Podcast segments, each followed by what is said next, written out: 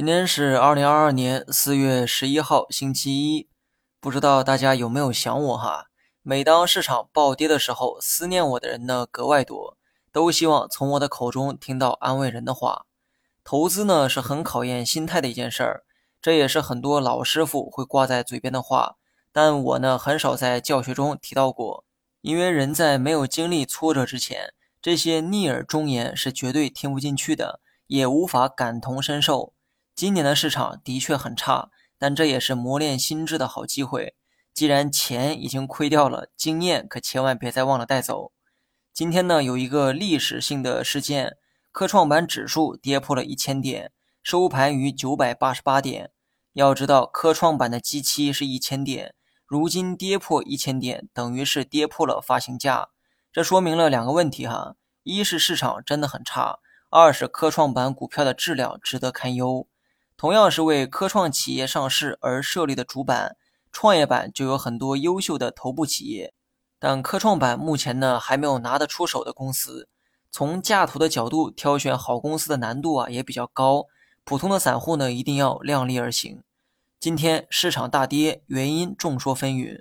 亚洲股市啊均有下跌，但国内市场的跌幅尤为明显。有人说是因为中美国债利率倒挂导致的原因，我觉得吧，这个理由呢比较充分，但可能不是大跌的唯一理由。最近一周，全球市场都出现了一定的回调，而国内疫情又在火上浇油，众多因素共振，或许是今天形成踩踏的主要原因。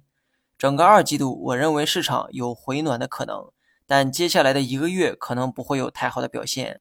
这个原因呢，之前也说过，一方面老美又在给市场打预防针，吓唬市场要加大加息力度等等；另外，国内政策还处在一个空窗期，虽然进一步宽松是大概率事件，但具体在哪个月份实施政策还不确定。所以接下来的一个月，我认为谨慎一些比较好。反弹呢，可以等过了五月份再去期待。短期来看，市场重心明显朝下，注意风险的话，我就不再重复了哈。今天大跌，而明天大概率会收个小 K 线做整理。